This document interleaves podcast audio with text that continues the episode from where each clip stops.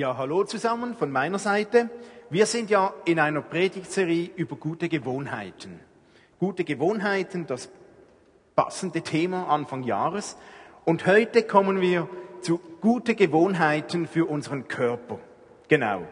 Und ähm, so, steht doch mal alle kurz auf. So als praktischer Einstieg, wir können ja nicht nur so theoretisch drüber sprechen, Jetzt bitte alle zweimal tief ein- und ausatmen.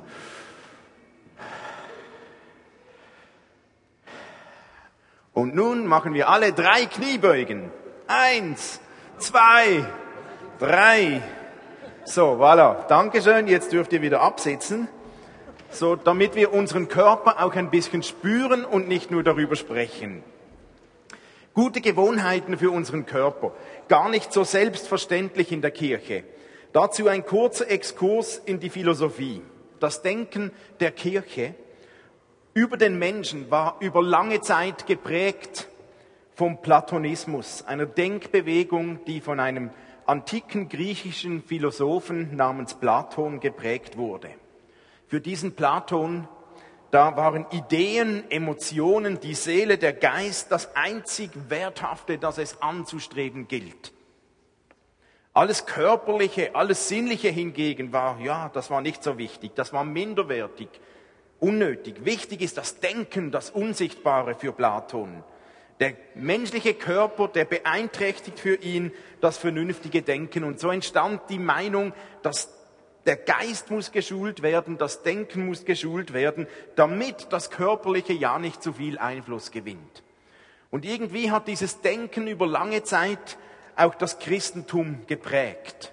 Und so entwickelte sich da und dort im Christentum so eine Art richtig, eine leibesfeindliche Strömung, die an einigen Orten bis heute in der Kirchengeschichte spürbar ist. Vielleicht sind die harten Kirchenbänke, die uns zugemutet werden, auch ein Anzeichen davon. Da und dort dachte man, den Körper leiden zu lassen, sich fast zu quälen, sei eine Art, Gott zu ehren. Der Körper ist nicht so wichtig wie der Geist.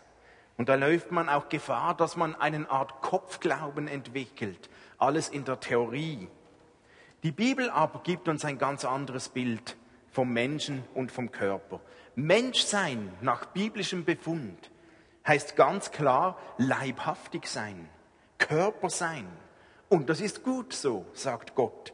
Wir lesen am Anfang des Johannesevangeliums und das Wort Wort Fleisch, schreibt Johannes. Nicht Vortrag, nicht Predigt, nicht Verstand, sondern Fleisch, Leib, Körper. Gott ist nicht nur abstrakt, sondern das Wort Wort Fleisch heißt, in diesem Menschen Jesus, er war das sichtbare Bild eines unsichtbaren Gottes.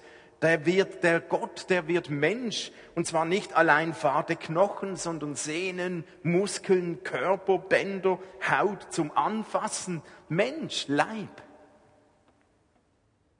Und Paulus schreibt im ersten Korintherbrief, wisst ihr denn nicht, dass euer Körper ein Tempel des Heiligen Geistes ist, der in euch wohnt und den ihr von Gott bekommen habt. Unser Körper ein Tempel des Heiligen Geistes. Schon im Alten Testament hat Gott Menschen gefüllt mit seinem Geist. Und im Neuen Testament wird das aufgegriffen. Der Geist Gottes hatte damals im Tempel gewohnt. Und nun wird unser Körper bezeichnet als der Tempel des Heiligen Geistes.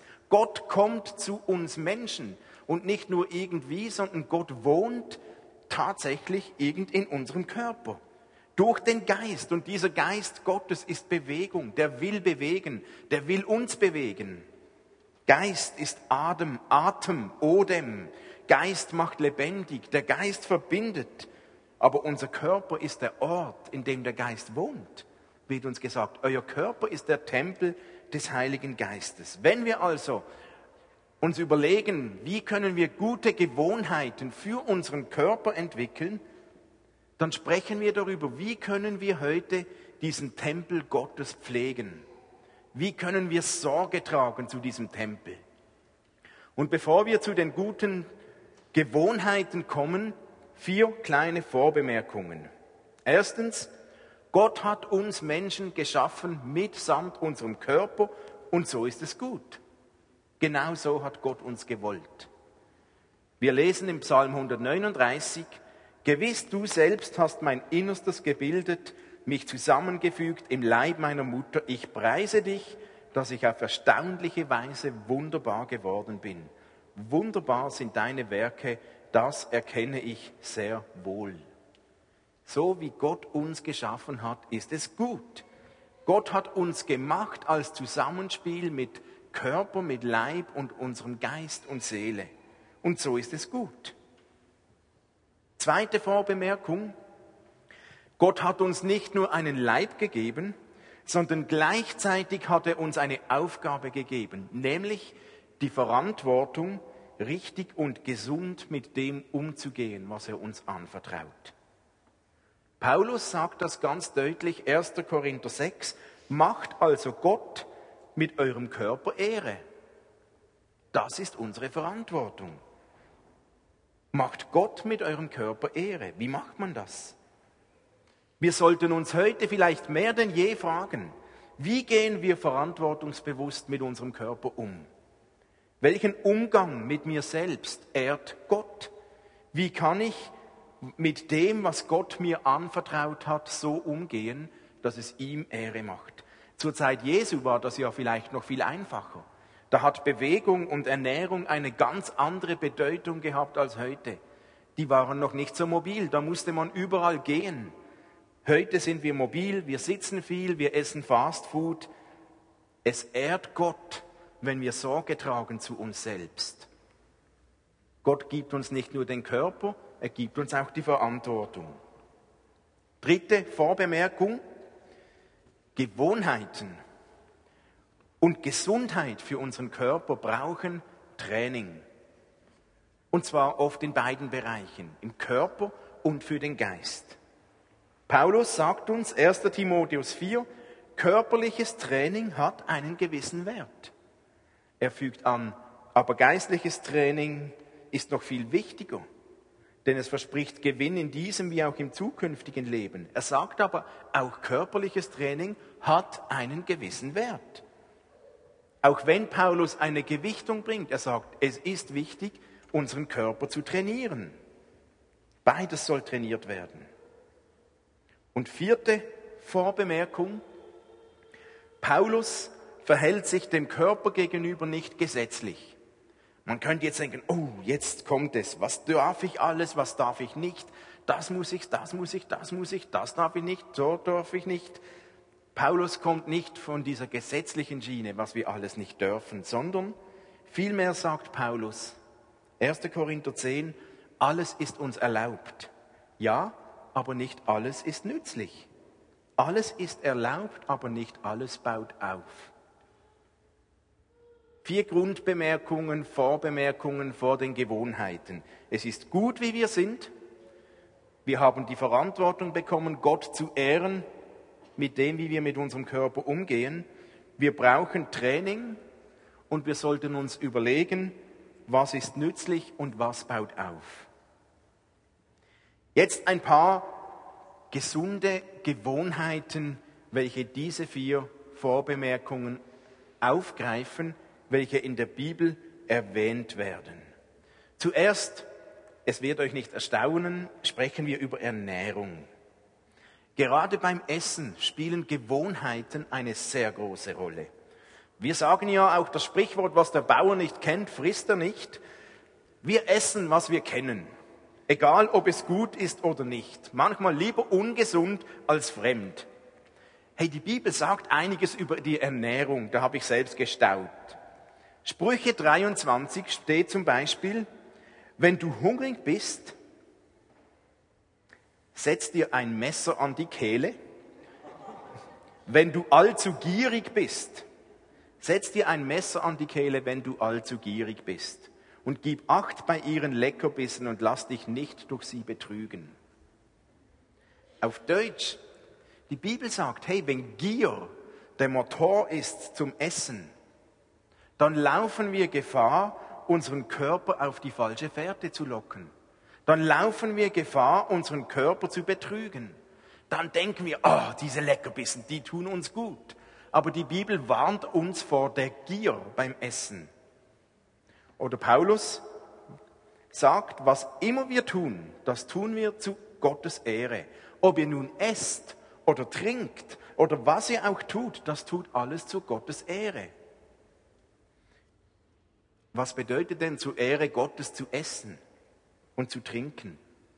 Zum einen hat es sicher damit zu tun, auch eine Dankbarkeit zu entwickeln für das, was wir haben. Aber ich glaube, da geht es auch um Ausgewogenheit, um genug Vitamine, eben gesund zu bleiben, Sorge zu tragen, ein Gleichgewicht einzuhalten zwischen Ballaststoffen und Gemüse, Früchte, nicht zu viel Fett, nicht zu viel Zucker, ihr kennt das. Und hey, das ist ganz schön schwierig. Ich habe zwei Jahre hinter mir, in denen ich investiert habe, meine Gewohnheit beim Zucker zu essen zu verändern. Und ich habe versucht, zwei Jahre lang null Zucker mehr zu essen. Und ich kann euch sagen, das ist saumäßig schwierig. Es gibt so viele gute Süßigkeiten. Aber es hat damit zu tun, eine gesunde Balance zu finden.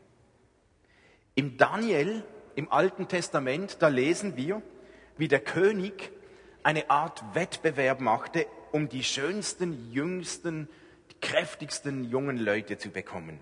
Und so verordnete er all den jungen Menschen seinen göttlichen Speiseplan und sagt, okay, ihr müsst alle jetzt von der Tafel des Königs essen, damit ihr möglichst stark und kräftig werdet.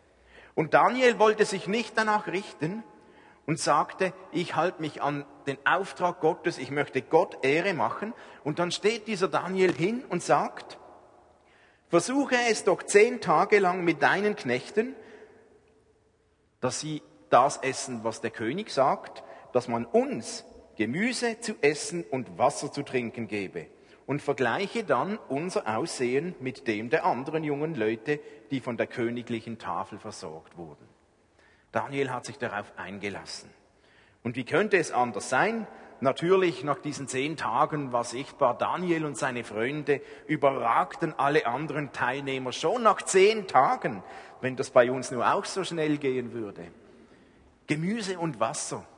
Beim Schreiben habe ich mir gedacht, oh Mann, ich glaub's nicht, ich halte ein Plädoyer für Gemüse und Wasser. Ich, der große Fleischliebhaber. Ich bin froh, dass die Bibel nicht gegen Fleisch ist. Nur für eine gesunde Balance. Und die ist wichtig. Die Bibel ermutigt uns also, wenn wir essen, nicht aus Gier, eine gesunde Balance. Gott zur Ehre. Eine zweite gute Gewohnheit, die wir uns antrainieren sollten, Erholung und Schlaf. Manchmal sind wir in unserer Gesellschaft so dermaßen getrieben von Verantwortung, von Arbeit und von was auch immer, dass wir völlig unsere Ruhephasen vernachlässigen. Ich weiß, wovon ich rede. Ich habe einige Jahre so gelebt. Keine Mittagspause, Essen nur kurz mal zwischendurch im Tram. Schlaf war für mich nur eine Unterbrechung, um gleich wieder loslegen zu können, aber nicht wirklich Erholung. Die Bibel aber, Gott wusste, dass wir Pausen brauchen, dass wir Erholung brauchen. Sechs Tage sollst du arbeiten und alle deine Werke tun. Aber am siebten Tag ist der Sabbat des Herrn, deines Gottes. Da sollst du keine Arbeit tun. Gott weiß, warum er das verordnet hat. Und Gott geht noch weiter. Es geht bei Erholung nicht nur um die Wochenenden. Wir alle brauchen zwischendurch Pausen. Wir brauchen Zeiten zum Ausruhen. Jesus selbst hat seine Jünger immer wieder zu Pause geschickt. Einmal hat er ihnen gesagt, geht ihr allein an eine einsame Stätte und ruht ein wenig. Denn es waren viele, die kamen und gingen und sie hatten nicht die Zeit genug zum Essen. Die Jünger Jesus waren belagert, da waren Leute da, immer Ansprüche und Jesus hat gesagt, geht, geht und ruht ein wenig. Auch wenn noch so viele Aufgaben da sind, auch wenn noch so viele Termine anstehen und Menschen rufen und schreien, nur wer genug Zeit hat zum Ruhen, zum Essen, zum Erholen, zum Schlafen, kann auch gesund geben. Und schließlich steht im Psalm 127 sogar, es ist umsonst, dass ihr früh aufsteht und hernach lange sitzet und esst euer Brot mit Sorgen, denn seinen Freunden gibt er es im Schlaf. Seinen Freunden gibt er es im Schlaf. Ich habe da mal nachgeforscht und habe herausgefunden, eigentlich steht da, seinen Freunden gibt der Herr Schlaf. Also, sorry, es ist kein Freibrief, um morgen zu Hause im Bett zu bleiben, wenn es regnet, sondern vielmehr die Bestätigung, dass wir Schlaf brauchen, dass wir Ruhe brauchen, Pausen brauchen, sogar Gott gewollt. Hey, und Schlaf ist etwas so Kostbares. Schlaf können wir irgendwie nicht einfach machen. Schlaf können wir nicht einfach produzieren. Irgendwann kommt er. Irgendwann überrollt er uns, vielleicht im ungünstigsten Moment. Oder wir lassen ihn ankommen und suchen das Gleichgewicht, dass wir schlafen können. Es gibt Dinge, die können uns vom Schlaf abhalten. Sorgen, Probleme, Gedanken, Konflikte, Aufgaben, Vorfreude. Was kann uns nicht alles vom Schlaf abhalten? Aber letztlich ist alles, was uns am Schlaf hindern, etwas, das wir auch vor Gott loslassen können. Die Bibel mahnt uns, genügend zu schlafen. Und sie sagt nicht, jeder muss neun Stunden schlafen. Aber du musst deine Balance finden, dein Gleichgewicht finden, um zu schlafen. Eine dritte Gewohnheit, die unserem Körper gut tut, Fröhlichkeit. Die Bibel zeigt uns auf, welche große Auswirkung Fröhlichkeit, Freude und ich würde anfügen auch der innere Friede hat für unsere Gesundheit. Sprüche 17, Vers 22, ein fröhliches Herz ist die beste Medizin. Eine andere Übersetzung sagt, ein fröhliches Herz tut dem Leib wohl. Ein verzweifelter Geist aber schwächt die Kraft eines Menschen. Zu unserem Körper Sorge zu tragen, hat auch damit zu tun, unserem Geist Sorge zu tragen. Wer lange genug keine Freude erlebt, keine Fröhlichkeit in sich hat, Wer lange genug nur unzufrieden ist, Unfrieden in sich selbst hat, als prägender Faktor, der wird irgendwann auch körperlich krank. Der schadet seinem Leib. Die große Frage ist, was kann ich tun, um Fröhlichkeit zu bekommen, um Freude zu haben, um Frieden zu bekommen? Und ich glaube, es gibt kein 0815 Schema, 10 Punkte, how to do. Du musst nur und dann wird's gehen, aber ich kenne die Quelle der Freude. Ich kenne den ultimativen Friedenfürst. Ich kenne den Ursprung aller Fröhlichkeit. Und ich selbst erlebe immer wieder, wie ich von Freude und Frieden erfasst werde, angesteckt werde, sobald ich in die Nähe dieser Quelle komme. Sobald ich in die Nähe dieses Gottes komme. Und von daher, wie komme ich zu Fröhlichkeit, zu Freude, zu Frieden? Geh zu dieser Quelle. Schließ dich immer wieder dieser Quelle an. Lass dich anstecken und nimm, was von dort kommt. Und diese Quelle heißt Jesus Christus. Das heißt nicht, dass das Leben immer nur fröhlich und freudig ist, aber eine Grundfreude, ein Grundfriede, welche auch Probleme über, überdauert. Wenn du nicht weißt, wie man sich bei dieser Quelle anschließt, dann lade ich dich ganz, ganz herzlich ein, komm nach diesem Gottesdienst so schnell wie möglich hierher zu mir. Ich erkläre dir und helfe dir ganz gerne, wie du dich an dieser Quelle anschließen kannst. Ein ganz wichtiger Punkt, um gesund zu bleiben. Ein nächster Punkt, der wird euch nicht überraschen, Gewohnheiten für unseren Körper, Bewegung. Bewegung ist gut für den Körper. Wir haben es schon gehört, körperliches Training hat einen gewissen Wert, sagt Paulus.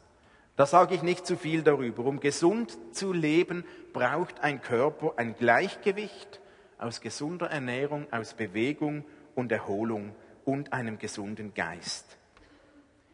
Ich glaube, du weißt ganz genau, ob das ein Punkt ist und wo Gott dir sagt, hey, da wäre ein bisschen was dran. Da könntest du einen Schritt gesunder werden. Was auch mit Gesundheit zu tun hat, Wein. Da komme ich zu meinem Thema. Ein Wort zum Umgang mit Wein. Oder ich könnte auch allgemein sagen zum Umgang mit Alkohol. Paulus sagt im Epheser 5, betrinkt euch nicht mit Wein, sonst ruiniert ihr damit euer Leben. Lasst euch stattdessen vom Heiligen Geist erfüllen. Sprüche 23, da steht, wer hat Kummer, wer hat Sorgen, wer hat ständig Streit, wer jammert in einem fort, wer hat unnötige Verletzungen, wer kommt mit blutunterlaufenen Augen daher, das sind die, die bis spät Wein trinken und einen Becher nach dem anderen leeren. Die Augen, deine Augen werden seltsame Dinge sehen und du wirst dummes Zeug lallen. Du wirst torkeln wie ein Seemann bei stürmischer See, der sich an einen schwankenden Mast klammert. Das steht in der Bibel. So ganz praktisch. Paulus sagt, 1. Korinther 6, mir ist alles erlaubt, aber nicht alles ist gut. Es ist mir zwar alles erlaubt, doch will ich mich von nichts beherrschen lassen. Wenn ich mich von was beherrschen lasse, ist es nicht mehr gut. So soll auch der Wein mich nicht beherrschen. Paulus sagt aber nicht, kein Wein, die Bibel auch nicht. Er sagt ja auch Timotheus, 1. Timotheus 5:23, trinke nicht nur Wasser, du solltest wegen deines Magens auch ein wenig Wein trinken, weil du so oft krank bist. Da wird mir Paulus sehr sympathisch. Und Jesus selbst hat ja auch Wein getrunken. Er hat sogar aus Wasser Wein gemacht. Und zwar noch guten Wein. Paulus hat Wein getrunken, aber die Haltung war immer klar. Lass dich nicht beherrschen. Betrinke dich nicht. Es ist eine Frage der Menge. Wein kann gesund sein, aber nicht, wenn es zu viel ist. Sonst schadest du deinem Körper. Die Bibel finde ich da so praktisch. Um sich Gewohnheiten für den Körper anzueignen, braucht es Training und Selbstdisziplin. Und das ist ganz schön herausfordernd. Denn es ist niemand da, der uns zurechtweist, wenn die Selbstdisziplin fehlt, außer vielleicht unser Körper. Und wisst ihr, was passiert, wenn man beginnt, was zu trainieren? Letzte Woche war ich zum ersten Mal nicht auf dem Laufband, sondern auf einem Crosstrainer. Und ich habe da eine Stunde trainiert und ich hatte nachher grausam Muskelkater in den Armen und in den Waden. Wer beginnt zu trainieren, der bekommt Muskelkater zuerst mal. Und das ist nicht angenehm. Aber ich weiß, wer genug trainiert und dran bleibt, der wird bald einen Trainingseffekt feststellen. Bei dem nimmt der Muskelkater ab und die Leistung wird gesteigert. Das ist bei allen Disziplinen so, auch bei den geistlichen Disziplinen. Die Bibel macht uns Mut, uns Gewohnheiten anzueignen, die unserem Körper gut tun.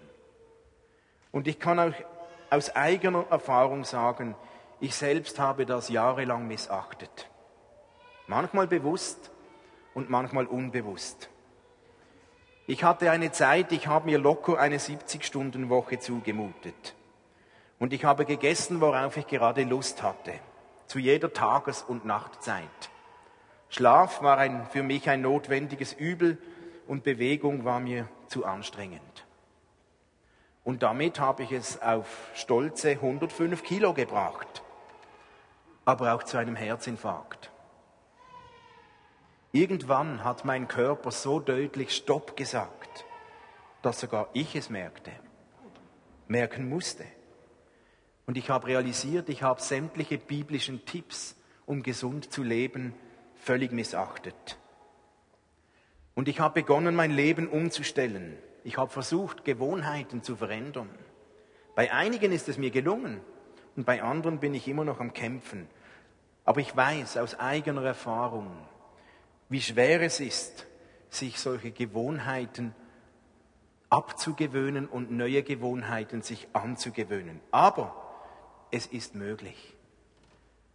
Ich weiß noch gut, als ich das erste Mal joggen wollte. Von unserem Haus muss man fünf Minuten ein bisschen hochlaufen, dann sind wir am Waldrand. Nach fünf Minuten, als ich beim Waldrand, wo ich beginnen wollte zu joggen, ankam, musste ich schon das erste Mal absitzen. Ich hatte Rückenschmerzen und ich konnte noch nicht joggen. Dann habe ich begonnen und nach weiteren fünf Minuten war ich KO. Ich war völlig ausgepumpt. Und hey, es hat überhaupt keinen Spaß gemacht. Das war ein Kampf ums pure Überleben. Aber inzwischen hat sich das geändert, weil ich dran geblieben bin. Inzwischen kann ich locker zwei Stunden joggen und ich bin nicht KO nachher. Eine Frage des Trainings. Ich habe Fortschritte erreicht. Einfach war das nicht. Und ich habe oft still, innerlich still mit mir geschumpfen. Aber ich habe Gott um Kraft gebetet und es war möglich. Es ist möglich. Wisst ihr, Gott kennt uns. Gott weiß, dass wir fehlerhaft sind. Gott weiß sehr gut, dass wir nicht ständig den Idealfall pflegen können. Und Gott schüttelt auch nicht den Kopf über uns, wenn wir nicht den idealen Body Mass Index erreichen. Gott wendet sich nicht von uns ab, wenn wir ungesund leben. Gott sieht auch, dass wir krank sind, dass wir ungesund sind und manchmal nicht im Gleichgewicht leben. Aber Gott bietet uns seine Hilfe an. Gott bietet uns seine Hand an. Jederzeit. Egal, auch wenn wir selbst schuld sind. Gott streckt uns seine Hand aus und sagt, hey, wenn du willst, ich helfe dir.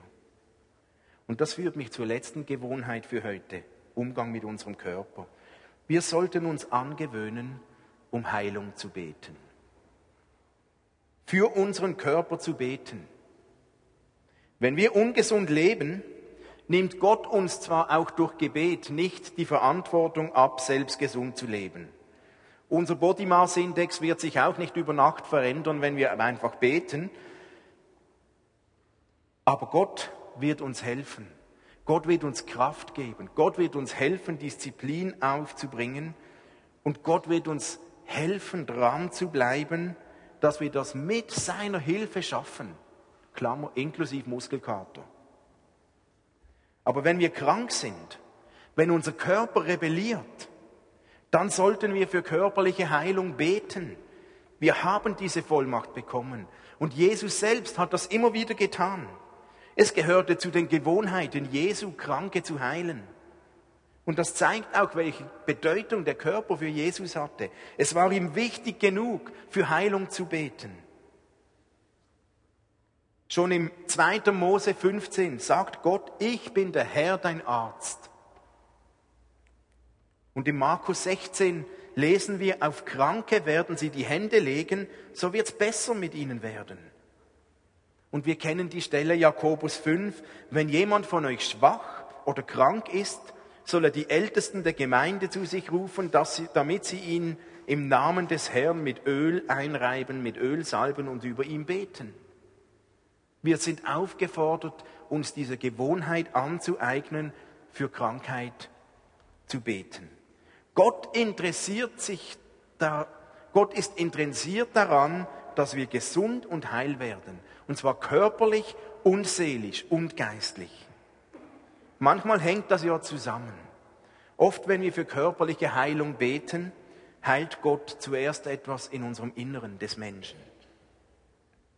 Wir wissen, wir leben im Reich Gottes im Jetzt schon und im noch nicht.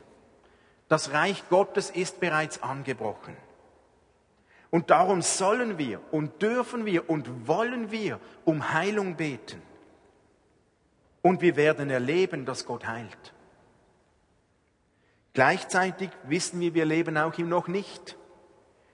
Noch sind wir nicht im Paradies.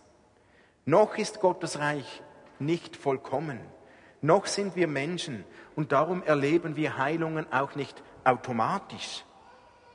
Nicht immer. Nicht jedes Gebet um körperliche Heilung funktioniert sofort. Es gibt da keine Garantie. Aber Ermutigung funktioniert. Wir wissen ja nie, wenn wir für Heilung beten, ob jetzt gerade der schon jetzt Moment da ist oder ob noch der noch nicht Moment da ist. Also finden wir es heraus. Beten wir füreinander. Mutig, im Namen Jesu, voller Glaube. Und falls wir tatsächlich im noch nicht sind und nicht gerade geheilt werden, dann wissen wir immer, dass Gott in unserer Seele etwas tut, dass Gott in unseren Geist stärkt, dass Gott in unserem Inneren Heilung schenkt, Gesundheit schenkt. Und eigentlich haben wir nichts zu verlieren. Wir können nur gewinnen. Die Bibel ermutigt uns, macht euch das Gebet um Heilung zur Gewohnheit, weil Gott genau weiß, wir sind Menschen und unser Körper, der wird langsam schwächer. Der wird krank, der nimmt, die Kraft nimmt ab. Aber wir haben eine Kraft, da wir um Heilung beten dürfen und wollen.